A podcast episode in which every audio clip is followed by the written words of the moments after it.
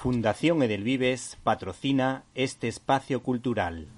El recopilatorio de las rimas y leyendas de Gustavo Adolfo Becker era una de las lecturas obligatorias del plan educativo de la EGB. Aunque en la actualidad las nuevas leyes educativas lo más probable es que hayan cambiado esta lectura por la de El diario de Greg.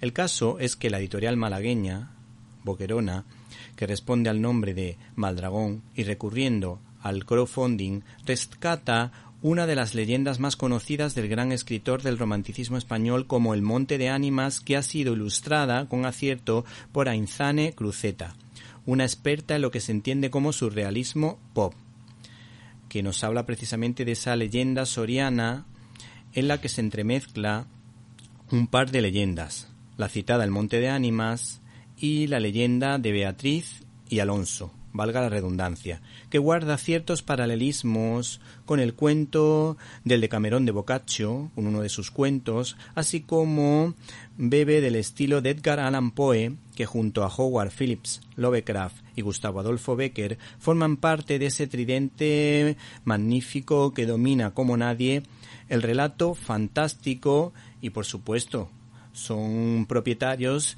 de apellidos rimbombantes. Becker, por lo visto, se hizo famoso a título póstumo y le dijo a sus amigos lo siguiente Publicad mis obras.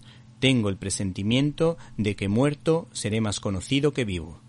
No se pierdan, por tanto, El Monte de Ánimas, de Maldragón Ediciones, que comienza tal que así. La noche de difuntos me despertó a no sé qué hora el doble de las campanas. Su tañido monótono y eterno me trajo a las mientes esta tradición que oí hace poco en Soria.